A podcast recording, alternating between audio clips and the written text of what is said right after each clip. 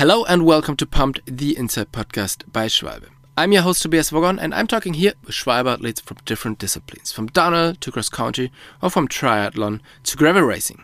And today I'm talking to Joe Barnes, one of the fastest Scots in mountain biking. He used to be a EWS racer and then decided to step back a little bit and race the national, the British National Series. I wanted to know from him what makes local racing so much better, what it's Scotland all about, and what are his plans for the future.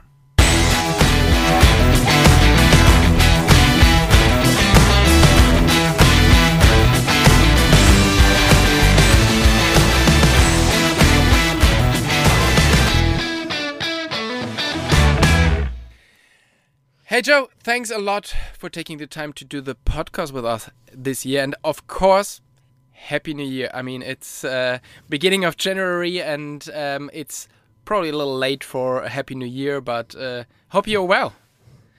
Well, thank you very much. Happy New Year to you, Toby. Thank Thanks for having me on the podcast again. Yeah, it's a pleasure to have you. Um, so, first question, of course, is how are you doing, and how is your your family? Yeah, I'm doing really well, thanks. Yeah, I suppose it's uh, always like after the Christmas break, it was it's always a bit of uh, carnage, a lot going on at that time of year, traveling to see family and presents, little kids being excited about Christmas. So that was that was really fun. Yeah. Um, yeah, I got a little guy. He's um, nearly five, so he's just starting to get- really get into that. Yeah. um, getting excited about things. So yeah, it's been really good, really good last few weeks. Okay, that sounds really good. So, since the last time we talked, your little boy has really become a really mountain biker, huh? Last time he was still on his push bike and uh, was just, um, yeah, doing the first steps on a on a bike. But these days, it looks like he's he's a proper mountain biker now. Yeah, yeah, I suppose so.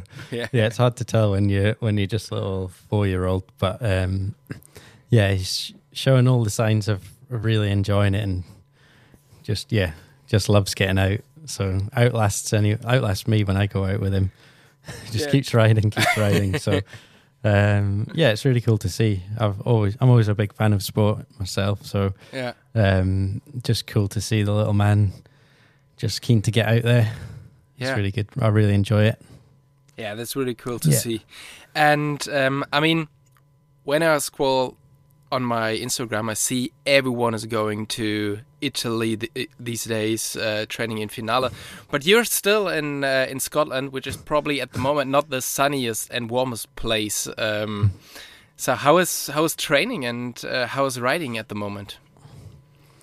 Um, yeah, I mean it's been pretty cold. Yeah, that's one thing I haven't done for a while. Is one of these sort of training, winter training camps. Mhm. Uh, I just sort of forgot they're a thing.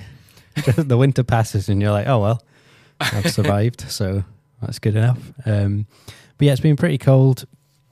I haven't been doing quite as much, I suppose, all out riding as I would hope, but getting the training done in the in my shed gym. Uh, trying to keep fit, ready for the summer, so you can make the most of the summer Yeah, and uh, yeah, it's pretty good. I mean, a little bit jealous, but no, it's it's decent. It's it's just cold and dry Yeah. this last week, so But- cold and dry is better than cold and wet like the weeks before. Yeah, definitely. Uh, but are you seriously training on the uh, on the Zwift and doing some some long rides on the on the home trainer, or is your main training going out in the woods and uh, just go on a mountain bike ride? Um, yeah, pretty much. I, I do have a trainer. I don't have it hooked up to online or anything like that, but um, I've never got into that so far. But I've got power cranks and write down all my stats, and that's good enough for me. But yeah, I mean, I, I suppose at this time of year, it's mostly base miles, um, and my. Uh, I think for the level I need to be at, my base fitness is pretty strong just from years and years of riding bikes. So Mhm. um, yeah, nothing too focused. Just getting out there. That's good enough for me at the moment. yeah, but you're still. I mean, even if you're not racing EWS anymore, you're still having a proper proper training plan and know what you you're doing and you have a, a structure behind. Uh, yeah, it's definitely not as structured as uh, it was when I was doing full EWS. That was a few years ago now. So it's like, yeah, probably, yeah. In order to reach maybe eighty percent of your complete max fitness, um, you can definitely remove a bit of the structure and just put in um, a more sporadic training plan, which is quite good because, um, yeah, you have to be, yeah, just with with the film plans I want to achieve and the and family and have, if I had an all out pure focus on training, then I'd be neglecting a lot of the other stuff I want to do. So Mm-hmm. the plan that the plan that I uh, do at the moment seems to work really well, Mhm. and I think um, for the races which I'm doing at the moment, the British Enduro Series and UK Festival events, they the tracks are a lot shorter. So um, yeah, if you can do shorter training sessions and just have some good power, then Mm-hmm. um, it's oh yeah, you don't have to put in like the the huge days to be fit for an EWS where you need to race a 12 minute stage. It's definitely Yeah. a different ball game, so it's it's quite So- handy. So in training, it's less pain, more fun, which is Yeah, which, which is that's a good the thing. plan anyway. that's the plan. okay. But yeah, So at one point in your Yeah, yeah, so it's good. career, you decided to not be an EWS racer anymore and focus on the British National Series. So yeah. why did you do that? Um, I, th- I don't know if I've just got a short attention span or uh, I just felt like it was time. Really, I'd done six years of EWS, Mhm. um, and that's felt like quite a long time to be focused on one thing. hmm Um, so yeah, it just sort of naturally happened. Uh, decided to set up my own little team, and um, taking your own team all around the world was logistically quite quite difficult. And I'm not Yeah. a logistics person, so keep it simple and go to places where we can drive. Yeah. Um, yeah, and yeah, I, I suppose a few things came together at the same time, which made it an easy decision. Like, I mean, coronavirus made it Mhm. a half year, and then uh, my first kid, Bo, he came along the same year, and switched to having my own team. So, sort of naturally pushed it that way. But that that was what, what we were doing anyway. We just confirmed it all, and then since then, it's been just really good fun. And yeah, I think yeah, it's quite cool. We've seen the British series and UK events just grow and grow since since that time. So Yeah. I think this year even there's going to be a really strong elite field at the races here. hmm Yeah, it, it's so Yeah. funny. I mean, on one hand, I mean, it, I think it's pretty hard to really operate an international team from the place where you live, because Fort William is so far away from every ways, Yeah, and um, it seems like you're pretty connected to that place. So you, you didn't ever had the idea to move anywhere else to be more uh, close to other races, right? Yeah. No, I've never had that idea. It's it's yeah, like you say, it's just uh, I've never really seriously thought about it because it just Yeah. never came to mind. Yeah. So uh, I mean, I Yeah, completely just- understand it because Fort William Yeah. is such a nice place to to live and um, so many good good trails around. Um, and it's yeah, yeah, so funny to see that racers in the EWS they really having problems to complete the, complete a com, uh, a full season because there's not so many financial um, support anymore. And I mean especially this year it doesn't look like a World Series. It's more a European Series because there are not too many races outside of, of Europe. And it looks like it's getting harder and harder to really compete in EWS and um, having a um, a good financial background. And on the other hand, local series like the UK or um, yeah, the UK series getting bigger and bigger. So, do you have any idea why why this is? Um, yeah, uh, it's a tricky question, isn't it? I mean, it's. Um, I think from the outside, it looks a lot to do with the management of the EWS now EDR. Um, just like you say, wh- what where they put the races on, um, how much the teams get out of it, and generally just yeah, how the how the sport appears. And then there's obviously lots of aspects to it. Enduro racing isn't just EDR. There's national series. There's um, multi-day sort of adventure racing. hmm There's lo- lots of different aspects to it. So, um, yeah, I think the way it changed over, and then people weren't so happy with the coverage last year, which is easily changeable. I think the coverage could be really good this year, Mhm. um, but still, it's maybe sticking in people's minds. It's making people think outside the box of where they want to put put their riders and where riders want to race. So, um, it's quite. I think it's yeah. I think it's going to be. I think it'll settle down into some into a nice format, but it's not all EWS EDR now. hmm There's a bit more variety. And th- this is pretty cool. And especially, I mean, to watching some of the coverage you do from your races and then watching the um, the coverage from the World Cups, I mean, I would sign up for the, the local races because it looks so much more fun. And isn't enduro racing a lot about fun and not the we will break people and it's the hardest race of the of the year and everything and it's more like going out on a on a group ride with friends and then trying to uh, compete against uh, each other uh, on a on a cool track. Yeah. Yeah, yeah. Oh, definitely. Well, that that is why everyone gets into it in the first place. So I think the, um, yeah, if you if you start looking at it from that perspective and what races do well, and then maybe from my perspective, how you can have a professional career at whilst racing enduro, then maybe the story behind the races becomes more important. Mhm. Um, and yeah, the the yeah exactly. So instead of just uh, sort of turning enduro racing into downhill, where it's hundred percent about results, Yeah. uh, it's more about the story. So so yeah, then then you start looking at what you don't have to fly halfway around the world for that to happen. Yeah. Um, you can you can do that at, at home.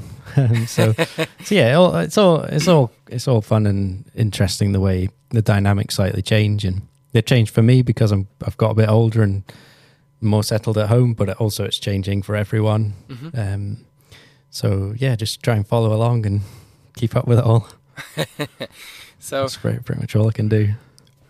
when we see the the coverage you do on your races, but also the, the videos you do on your home trails, is it looks like that you're living on a pretty much perfect place to to go riding, at least in the summer.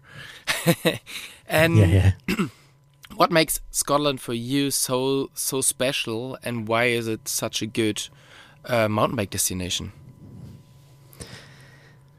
Yeah, I mean, I suppose it's hard to know for me because I've grown up here. I know you've travelled to Scotland a lot, Yeah. um, so you've seen it from a different perspective. So that'll be interesting to see your your idea on this. But yeah, for me, it's um, the terrain's really fun. Like it's quite technical terrain before you've even started building a track. Mm-hmm. There's lots of sort of soft ground and roots and rocks. So it naturally just leads itself to to some creating some good bike tracks. So that's a good start. But then I think local communities just getting out there and digging, um, which was a bit of an underground operation for quite a few years there. Mm-hmm. Um, but that's developed now, and there's trail associations. Uh, it's become pretty much all legit now, and there's um, signposts or trail forks, and yeah, it's just there's a really good network of trails and people maintaining and riding the trails. Mm-hmm. Uh, who who I would hope hope are all pretty welcoming. So Yeah. for all visitors coming, it's it's a cool scene to come and come and have a shot. Um, and I mean, the, Yeah. the trails you're riding, they are, I would say, pretty special because they are. You have a really, really special way of building your own trails, pretty tight, pretty uh, steep. But then there are millions of easy trails where you can go with your family and uh, you go in the trail centers. And um, are you ever going to this official um, trail center stuff, or you having, or you have so much local builds, um, technical stuff around your house? Yeah, uh, well, that's that's kind of the beauty of the places around here. That a lot of the natural trails that either I've built or other people have built are sort of tagged onto trail centres. Mhm. So you can always start the day trail centres, not get too muddy, and then in the afternoon head off and ride some proper technical trails. Ah, okay. So that, that's a, that's the winning formula. But, um, yeah, and then I suppose now can, coming back to the family thing, the um, yeah, we've got like Laggan Trail Centre, which is one of our closer ones. yeah. They've just built two new trails there, which are just perfect for for uh, kids, perfect for anyone, but they're smooth enough that people with tiny little wheels can have a load of fun. So, so it's a, yeah. So we head over there quite a lot now, Yeah. and that's uh, that's a mixture of trail center and And I mean- natural stuff. So. I mean, especially Wolftrax, it has been the same for the last, I would say, 10 years, and it getting yeah, it has yeah. worse and worse. And then it started to, to yeah, they, they starting to build again, and they starting to maintain the trails again, and it looks like it's, it's, it's coming up again. And I see this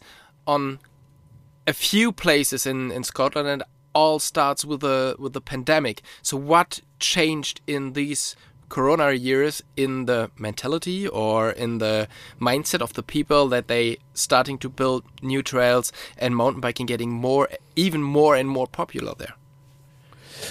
Yes, it's a good question. I never um, considered the timing of it, but I think you're right. Yeah, it was around that time loads of new big projects started popping up over in on the east coast near Aberdeen, Tarland Mhm. Trail Centre, Laggan, and then even Glentress having world champs.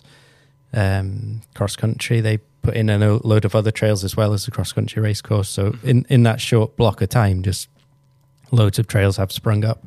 Um, all I suppose government funded, um, quite large projects. So, um, yeah, there's there's a really good network or good uh, company developing mountain biking in Scotland. They liaise between a lot of landowners or community groups and government, and I think they're quite quite key to putting some of these projects through. So that's quite a quite a good. Um, yeah, they've probably made a big difference. Mm-hmm. Um, but yeah, I don't know. Maybe world champs coming to Scotland as well. That that was last year, so there's Yeah. a build up to that and hy- hype around cycling. Uh, do, do you ever do you have the feeling that the world champs yeah ha- had a impact on people coming to Scotland? I mean it's just a couple of months uh, ago so it's probably hard to tell because the summer is uh, the next summer is uh, is coming and then we will see if how many people are coming. But what do you think? Is cycling more in the news or uh, is it more in the um, how do you say it? yeah in in the daily life of the people Uh, yeah, I think we'll have to wait and see. um, but I think, yeah, I'd say so. Um, I think just just all these little trail centres popping up. They're just. I mean, one one example is in Innerleithen, mm-hmm. uh, right beside Glentress. That's well, I was racing there maybe 15, 20 years ago as a young downhill rider, Mm-hmm. and it was there was the, the high street was kind of half half dead, shut down shops, um, pretty quiet town. And now since biking's come into that valley, it's just boomed and there's Mm-hmm. it's flourishing, and, and house prices have gone up loads, and there's cafes everywhere. And I don't I don't know how some people find it, but either way, it's huge for the area. So I think people are taking note and uh, seeing the value in it. So I think it's just yeah, it's growing and and gaining momentum. for, for you personally is it a good um, a good development or do you think for you personally it's way better to yeah to have it a bit easier and uh, not so many people on the trails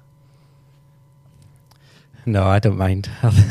I think the quiet tracks will always be quiet, but then just having something like like the Laggan, the two new trails they've put in at Laggan, if just facilitating that happening is worth Yeah. worth more people coming, and uh, I think yeah, it just it's so good having those extra trail center trails and more people riding bikes. So uh, yeah, for me, it's totally worth pushing it as far far as you can. perfect i mean you Yeah, has yeah. always been really great in showing your work, showing your travels in some yeah small or larger videos, and you're still doing this, and I'm really enjoying your your work, and um, it's uh, it's always cool if you if you are at home and you're thinking, okay, what. Just scrolling through um, through Instagram and then seeing you uh, smashing some some corners or doing some funny stuff on the bike, it's always uh, always really um always really cool so what are your plans for for the next season so do you have any major changes or any cool projects in mind what you what you do? Um, well, thank you. Um, yeah, I've got a. Well, I'm doing a big new project at the moment, so that's. Okay. I suppose What- that's what? span, spanning last year to this year. Well, uh, yeah. um, not too. It's not too big, but it's big for me. Um, pretty much, I normally just film with a small group of people who I know, but this time I've decided I really wanted to expand it, and all the people I've met um, through cycling who are really, really good quality riders, try and make different sections with each rider and pull it all together. Mhm. So a bit, a bit old school style where. You, like an Earth film or a Thrasher skateboard film where there's multi sections part of a longer film, Mhm. uh, and really try and showcase a whole community through through one project. So I'm I'm working on that at the moment and ticking off the sections with different riders. So that's been pretty fun. I've been down. I was down in England a couple of days ago doing Josh Bryceland and the fifty to one guys. Mhm. Um, been in Inverness uh, a few weeks before that, doing Danny MacAskill and Greg Williamson, Henry Kerr, and a few downhill riders. So, uh, yeah, and Chris Kyle, a BMXer as well. So it's been, yeah, it's been really fun going about asking people if they don't mind giving up a day or two. Mhm. Um, everyone's been really, really keen to get involved. So that's been really quite, quite uh, encouraging for me. I've been really chuffed about that, and so yeah, I'm just c- continuing to work on that at the moment. Take a few more sections off, and uh, yeah, hopefully the whole thing comes together to be kind of like a standout film for me. Yeah. That sounds Uh, pretty so interesting. yeah, re- yeah, so it's been really fun. So do, Actually. do you have already any timing when you will release the film? Uh, I'm pretty on it with the editing at the mo- as I go, so it'll probably be end of February. Okay. Um, yeah, Yeah, that so sounds. if it goes uh, into March, it might go into March. So uh, okay, well, that Yeah, sounds really so interesting. And it, uh, it dep- yeah, if I if I decide to put some animations into it, that takes me ages. So yeah, uh, I probably shouldn't, but I might end up doing it, and I'll add on a few weeks. But um, yeah, and then and then the plan is hopefully this project goes well, and um, then I'll just do a sequel next winter because I think it's like everyone's keen to do it again and build on what we've done this year. So yeah, I mean, it's Just- pretty cool because can you remember the days uh, when we were all young and we were waiting for the new new world disorder or new Earth Yeah. or, or and we've been waiting for for months to the uh, the next video will release and um, these days it's a little bit like a content overflow and Yeah, I yeah. can't wait to to have these longer videos again where you where you wait where you um yeah build up expectations and stuff so Yeah. uh, yeah, that that's exactly how I feel. So yeah I thought, if, and then if you know if it's if the video itself has a I don't know brand name or something that you think oh it'll be it'll be good when that comes out, Mm. and you know there's one a year, so it's it's kind of yeah pre-decided. You know what's going to happen. Then, like you say, it gives you something to get excited about. definitely Um, build a bit of hype around. So yeah, Man. if you yeah, it's a bit it's a bit like an old style, but I think. Uh, People are kind of longing for it, so just just have to go back to it. I can't wait to see it honestly so that really Good. sounds uh, amazing and I hope we will uh, talk again when this video will be out um, and then you will be racing this year again Yeah, yeah, same, same, pretty much similar calendar to last year. Mhm. Uh, there's two or three really big um, festival events in Britain which I do. One's Ard Rock, um, well, there's Ard Rock, Tweedlove, Mhm. Naughty Northumbrian. Um, so me and my mate Ferg will be at them, uh, having a good crack at them, see if we can get some good results. And then there's the UK Enduro Series, which is sort of every organizer from each region has one of the rounds of it. hmm Uh, so it's a different organizer each time, and it goes all around the country onto the Isle of Man. okay And uh, yeah, that's a great, that's a really good series. So Yeah. that's the one I think is going to grow and grow. I think, yeah, with a few less people doing the EDR or having budgets to do the EDR, Mhm. uh, it's going to be cool to see the British Enduro series grow. And yeah uh, yeah, so it should be really good. So yeah, I've got a pretty busy year of racing as well. yeah sounds like So it's going So, um, good. Yeah.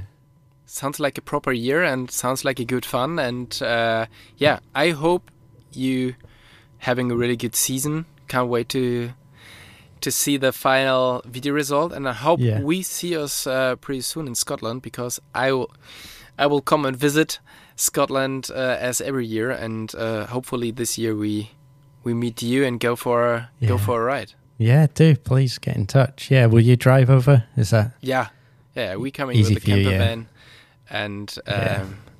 that's always that's always a good always a good trip. So hey, Yeah. Joe, thanks a lot for your time, and um, wish you you all the best, and uh, talk soon. okay? See you in Scotland. Yeah, I might make it to Germany as well if I uh, let me know. I manage to leave. and then we go Yeah, for a will do. ride. So thanks a lot. Yeah. Bye bye. Cheers. Bye bye. Bye.